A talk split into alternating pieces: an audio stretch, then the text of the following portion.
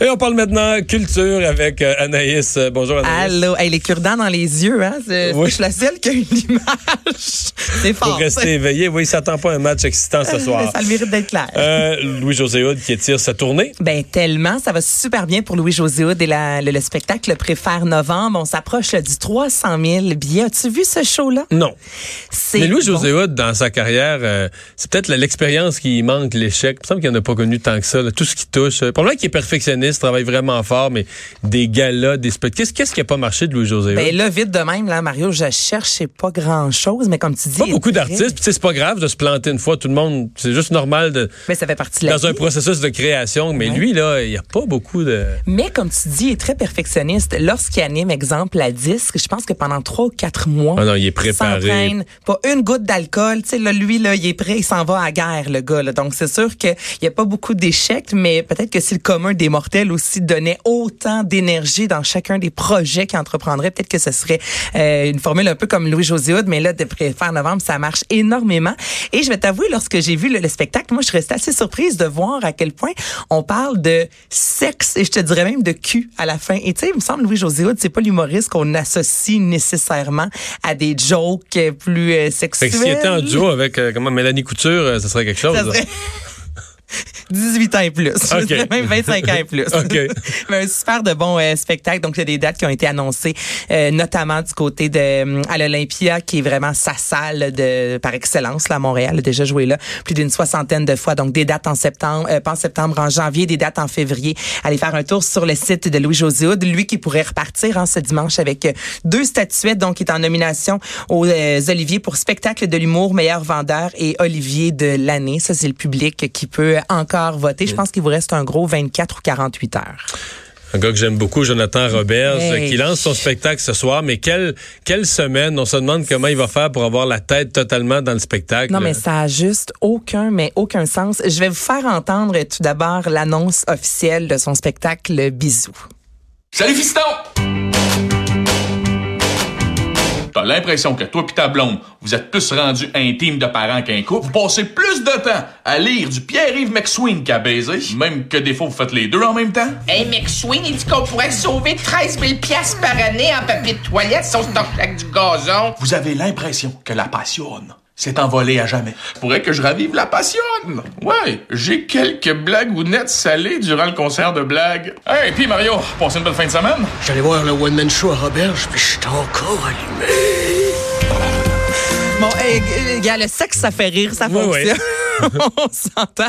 La, la publicité est fantastique. Je salue euh, également Geneviève Peterson, évidemment. Lorsque j'ai entendu ça, j'ai trouvé ça très drôle. Donc, il a annoncé Bisous. La première sera officiellement le 3 novembre 2020 à la salle Albert Rousseau. Et là, Mario, bon, pour ceux qui n'ont pas été au courant de ce qui s'est passé cette semaine, je vous explique. Le 22 novembre, euh, Joe Robert est en entrevue avec le Journal de Montréal pour euh, annoncer, en fait, la sortie de ce gros spectacle. L'annonce devait se faire soit aujourd'hui, le 3 décembre. Son garçon a fait une commotion cérébrale au hockey. Donc, son garçon était à l'hôpital. Joe Roberge en entrevue. Le gars garde son téléphone cellulaire pour savoir comment ça va. Et après l'entrevue, il s'est rendu à l'hôpital aller voir son garçon. Et sur place, on lui a appris que son petit homme de 10 ans, qu'on a découvert dans Fiston, était atteint d'une d'une tumeur au cerveau d'une grosseur d'un avocat. Donc, quatre jours plus tard, on a euh, opéré son garçon. On Mais t'imagines comment ça déboule dans sa non, tête. non, là. ça déboule. là. Écoute, là, tu passes de euh, je, je dois. Cogner la tête au hockey, c'est pas le fun, là, mais je veux dire, bon, qu'est-ce que tu veux? Une commotion cérébrale, ça va durer un certain ça temps. Va durer. Là, tu t'en vas faire des entrevues, donc tu es en mode quand même séduction. Tu dois avoir le sourire en même temps. Euh, en tant que parent, vous le savez ce que c'est, là, attendre de savoir euh, les, les résultats. Et là, lorsque tu arrives à l'hôpital, on dit que c'est une tumeur, que c'est gros comme un avocat, qu'on doit l'opérer dans quatre jours, que c'est une tumeur dite maligne, mais que finalement, puisqu'on a pu la retirer, ça devrait bien aller. Il va savoir cette semaine si son garçon doit suivre de la radiothérapie ou de la chimiothérapie. Ça a été une, euh, une, une opération qui a duré huit heures de temps. Il y a vraiment une belle publication, notamment, qui a été mise sur les médias sociaux. Donc, comme tu dis, tu sais, quand on dit des fois que la vie bascule, là, en l'espace d'une seconde, là, lui, sa journée du 22 novembre a été littéralement un cauchemar et... euh, Lorsqu'il a eu la nouvelle, évidemment, il s'est dit, là, mon show, on va prendre le bord, là, je vais me consacrer à ma famille. Et finalement, il s'est dit, si je veux montrer à mon garçon que dans la vie, faut être fort, faut aller de l'avant. Je peux pas moi-même laisser mon spectacle de côté. Donc, c'est la raison pour laquelle son spectacle est présenté. Il a enlevé un des numéros et il veut écrire un numéro sur les maladies enfantines. Il veut réussir à rire un peu de ce qui s'est passé avec euh, son garçon. Donc, c'est une grosse semaine. Moi, je lève mon euh, chapeau à Joe Robert. Je souhaite la, la, meilleure des chances euh, avec son, son fils, avec toute cette histoire. Là, on va espérer que ça tourne tout du bon côté. Mais ouais, puis on souhaite de la santé. À le jour de l'an vient. Là, si on demande à quelqu'un qu'est-ce que tu as besoin, la santé, on dirait que c'est plate, mais crime bin que sans santé, on s'en va pas loin. Tant que tu as eu une année où tu pas eu la santé, les fois d'après, tu, tu, tu, te rends compte de ce que tu souhaites. Ouais. Euh, les pêcheurs euh, adaptés aux États-Unis. Ben oui, Martin Petit qui a fait l'annonce sur sa page. C'est une des très bonnes affaires qui a été faite au Québec en humour. Là. Ben, très, très bon. Excellent, là, Martin Petit. Ah, là, ce matin, était, il était en entrevue avec euh, Sophie Durocher. Je vous invite fortement à aller écouter l'intégralité de l'entrevue. C'est un 13 minutes. Lui a décidé de mettre ça sur sa page Facebook à place de faire une grande annonce dans les médias parce que Martin Petit ne voulait pas trop se vanter. Et c'est extrêmement rare, voire même la première fois qu'une série humoristique québécoise sera adapté aux États-Unis. C'est quand même, oui, comme tu dis, une nouvelle importante parce qu'en télé québécoise, ça arrive tout simplement jamais. C'est juste jamais arrivé qu'une comédie puisse intéresser qui que ce soit aux États-Unis. En fait, c'est pas vrai. Il y, en a, j'ai des collègues qui ont passé proche, mais surtout le monde de l'humour aux États-Unis, c'est quand même eux, leur public, c'est le monde. Ils ont les meilleurs humoristes et ils ont, ils ont très fermé. Fait que d'être capable d'asseoir quelqu'un cinq minutes puis de, de parler de ton projet quand tu viens pas de la de la de, Hollywood puis tu n'habites pas en Californie, c'est pratiquement impossible.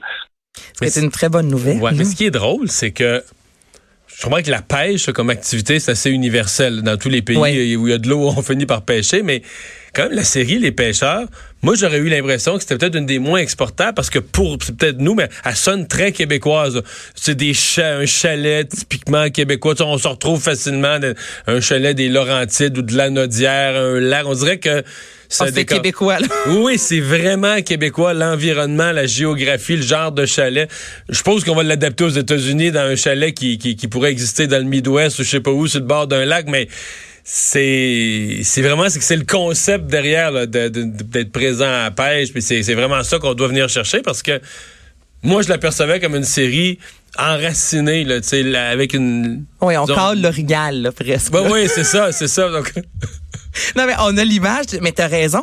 Et en même temps, les émissions euh, de pêche, là, son nom m'échappe, c'est lui qui dit toujours Fish On. Euh, son émission été adaptée dans, je pense, 32 euh, pays. Tu sais, les émissions de pêche, il y en a. L'humour, ça fonctionne au bout. Ça va être tourné en Californie. Donc, j'ai hâte de voir s'ils vont trouver justement un chalet un peu comme au Québec. Et là, c'est un beau projet, un autre projet, en fait, parce que, tu sais, le film Starbucks, c'est quand même Martin Petit qui l'avait coécrit, ce film-là, qui a été adapté aux États-Unis avec, avec Vince Vaughn. Et ce matin, il expliquait que dans son contrat, Mario, lui se donne le droit de regard, le dernier droit là, sur l'acteur qui va interpréter ah son personnage. Et là, Sophie lui a proposé plusieurs acteurs, dont, puis j'ai tellement, je vois ça, Adam Sandler.